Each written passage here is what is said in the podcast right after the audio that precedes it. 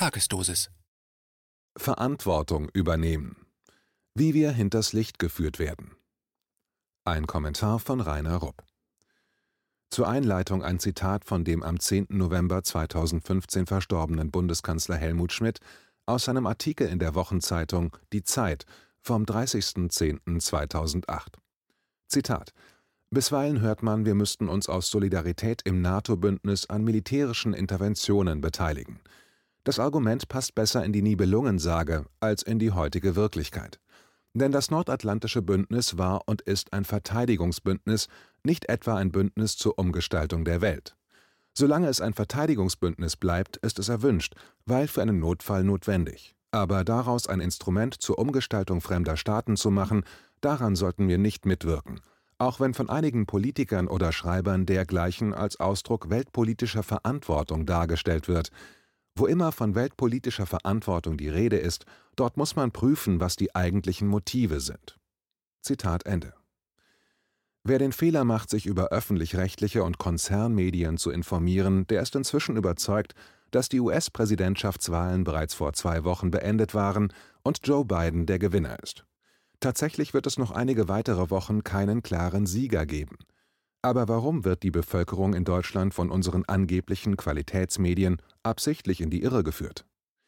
Laut den Mainstream-Medien in den USA, Deutschland und in den anderen Ländern des sogenannten Wertewestens ist der rassistische und rechtsradikale Trump ein orangefarbenes Monster, das nicht bereit ist, seine demütigende Niederlage zu akzeptieren.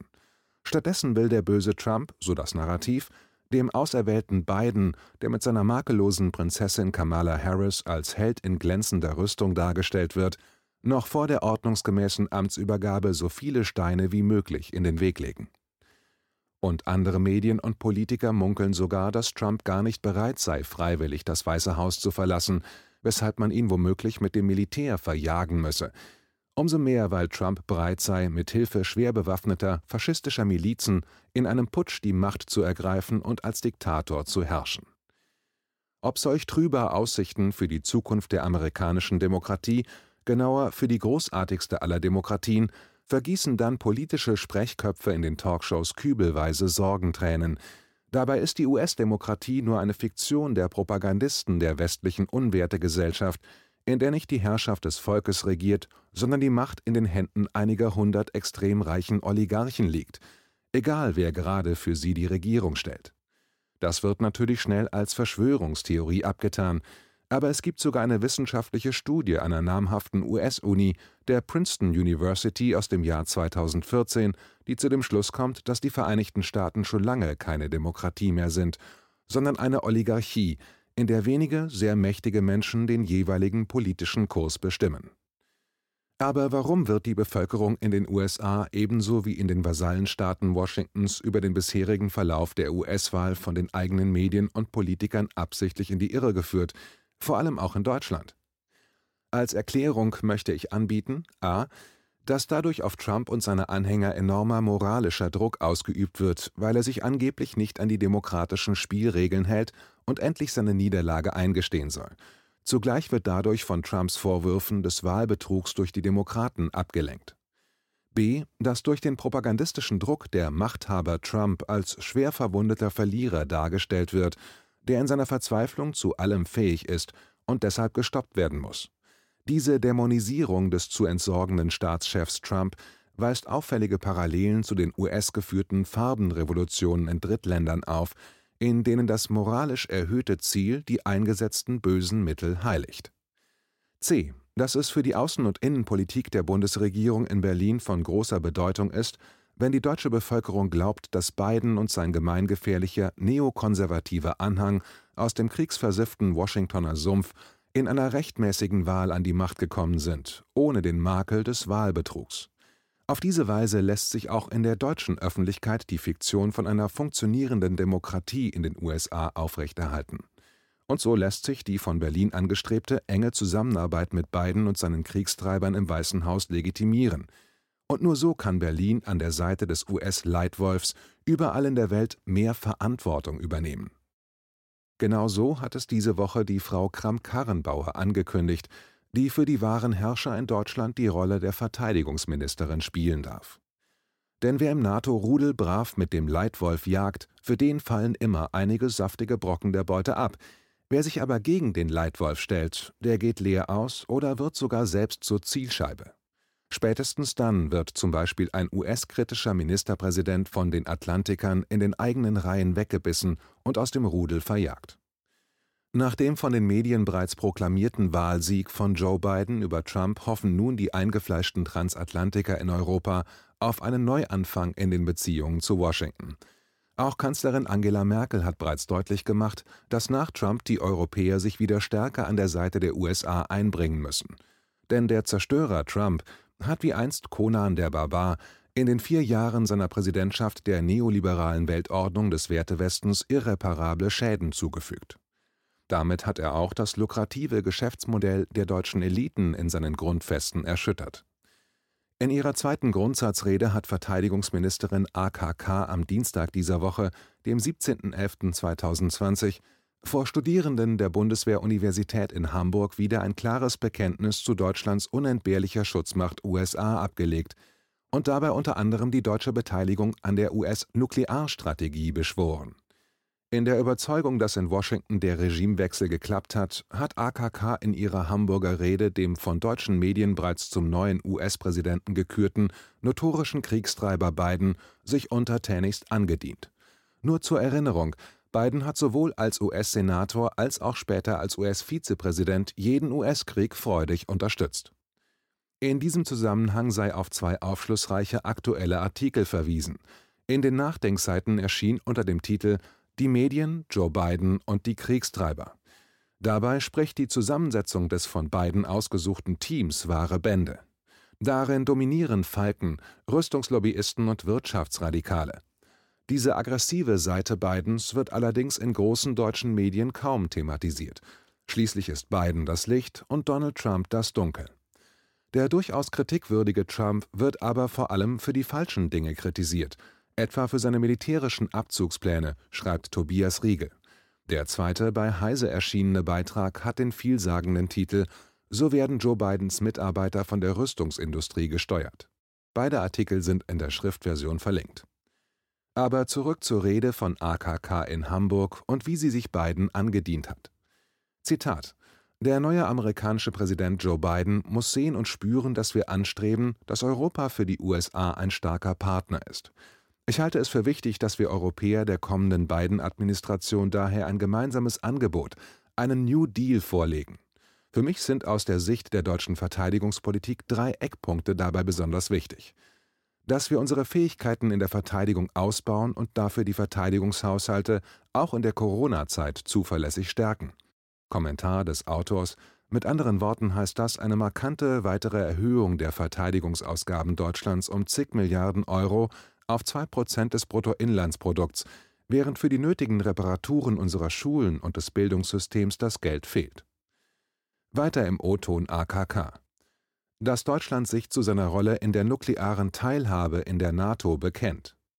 Kommentar des Autors Diese nukleare Teilhabe sieht explizit auch den Ersteinsatz von den in Deutschland gelagerten US-Atomwaffen vor, und zwar mit deutschen, speziell zu diesem Zweck ausgerüsteten Bombern. Wenn irgendwann mal zur Durchsetzung von US-Interessen oder auch nur aufgrund eines Unfalls diese Strategie in die Tat umgesetzt würde, bliebe von unserem Land nur ein rauchender, auf Jahrzehnte verseuchter Trümmerhaufen übrig. Aber sowas kommt der obersten CDU-Parteifunktionärin nicht in den Sinn. Und weiter mit AKK im O-Ton. Zitat: Dass beim Thema China, dort, wo es mit unseren Interessen vereinbar ist, eine gemeinsame Agenda Europas mit den USA möglich und gewollt ist. Zitat Ende. Kommentar des Autors die gemeinsame Strategie mit den USA gegenüber China, die auch deutsche Kriegsschiffe im Südchinesischen Meer vorsieht, wird von Peking als eine militärische Provokation gesehen. Was tatsächlich hinter AKKs stark verklausuliertem Satz zum Thema China steckt, hatte die Ministerin vor fast genau einem Jahr in ihrer ersten Grundsatzrede an der Münchner Bundeswehr-Universität etwas deutlicher ausgedrückt. Zuerst säuselte sie von der Solidarität unter Partnern und Verbündeten, dieser Solidarität maß sie implizit einen sehr hohen Wert an sich bei, der auch Todesopfer rechtfertigte. Unerwähnt ließ sie dabei, dass man sich durch Solidarität mit den falschen Partnern durch Beihilfe selbst schuldig macht. So wird Deutschland zum Beispiel in Rammstein durch aktive Solidarität mit dem Kriegsverbrecher USA bei den außergerichtlichen Tötungen durch Drohnen selbst zum Verbrecher. Hier folgt erneut im Originalton, wie AKK in München mit der Erinnerung an gefallene Bundeswehrsoldaten anfängt und dann über die Beschwörung der Solidarität für asiatische Partner die deutsche Beteiligung an US-Provokationen vor den Küsten Südchinas vorbereitet. Zitat ich weiß genau, wie viele unserer Soldaten beim ISAF International Security Assistance Force Einsatz getötet und verletzt worden sind, und gerade weil ich es weiß, ist mir die Bedeutung des Einsatzes unserer Partner und Verbündeten umso bewusster und wertvoller, und gerade deshalb sollten und dürfen wir diesen Einsatz nie als Selbstverständlichkeit annehmen, sondern als Teil gelebter Solidarität. Und Solidarität ist nie und darf nie eine Einbahnstraße sein. Zitat Ende. An dieser Stelle schwenkt AKK nach Fernost und fährt fort: Zitat: Unsere Partner im indopazifischen Raum, allen voran Australien, Japan und Südkorea, aber auch Indien, fühlen sich von Chinas Machtanspruch zunehmend bedrängt. Sie wünschen sich ein klares Zeichen der Solidarität für geltendes internationales Recht, für unversehrtes Territorium, für freie Schifffahrt. Es ist an der Zeit, dass Deutschland auch ein solches Zeichen setzt indem wir mit unseren Verbündeten Präsenz in der Region zeigen, weil wir ein Interesse daran haben, dass bestehendes Recht respektiert wird. Dabei, das ist meine tiefe Überzeugung, hilft uns ein starkes, einiges Europa. Zitat Ende. Da haben wir den feuchten Traum unserer selbsterklärten Eliten. Deutschland als europäische Führungsmacht übernimmt mehr Verantwortung und hält für die USA nicht mehr nur die Wacht am Hindukusch, sondern bald schon im südchinesischen Meer. Von der neuen Position ganz eng an der Seite des Leitwolfs verspricht sich Berlin einen höheren Anteil an der Beute in Form von wirtschaftlichem und politischem Einfluss und Privilegien in der wachstumsstärksten Region des Globus. Was AKK dann auch noch zu Russland sagt, schlägt dem Fass den Boden aus. Vollkommen unbekümmert von den tatsächlichen Entwicklungen nach dem Ende des Kalten Krieges stellt sie in geübtem Orwellschen Neusprech die Tatsachen auf den Kopf – denn laut AKK ist nicht die NATO an die russischen Grenzen vorgerückt, sondern die Russen an die NATO-Grenzen. Hier folgt im O-Ton, was AKK den Russen vorwirft. Zitat Russland setzt gleichzeitig unbeirrt seine stetige Aus-, ja Aufrüstung mit konventionell und nuklear bestückten Raketensystemen fort, in direkter Nachbarschaft der Europäischen Union, unmittelbar an der Ostgrenze der NATO. Das strategische Gleichgewicht und potenziell auch die nukleare Balance in Europa werden dadurch empfindlich gestört. Zitat Ende. Unglaublich. Diese verdrehte, von AKK vorgetragene Logik ihrer Redenschreiber im Verteidigungsministerium erinnert an die Cartoonzeichnung, die eine Landkarte von Russland zeigt, auf der die real existierenden US- und NATO-Militärbasen rund um Russland geografisch exakt eingezeichnet sind. Der Text dazu lautet diese Karte zeigt, wie aggressiv die Russen sind, denn ihre Grenzen liegen ganz dicht an unseren Militärbasen.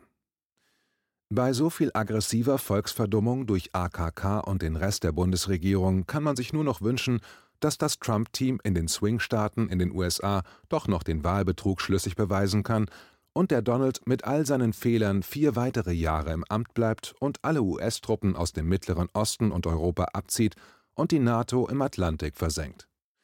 So ganz abwegig ist das nicht, denn inzwischen hat das Trump-Team bei der Aufdeckung von Betrug und Unstimmigkeiten bei den Stimmenauszählungen in fast allen US-Bundesstaaten, die das Zünglein an der Waage spielen, erhebliche Fortschritte gemacht.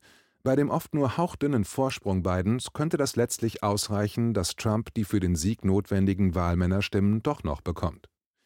Wie auch immer die Sache letztlich ausgeht, Graham Summers, Direktor für Marktstrategie des US-Finanzunternehmens Phoenix Capital, hat sicher recht, wenn er letzte Woche in einem Rundbrief an Kunden gewarnt hat: Zitat, Die nächsten Monate werden in den USA extrem hässlich sein. Das Land war bereits vor dieser Wahl tief gespalten, und leider wird es nur noch schlimmer werden. Tatsache ist, dass Joe Biden diese Wahl noch nicht gewonnen hat. Zitat Ende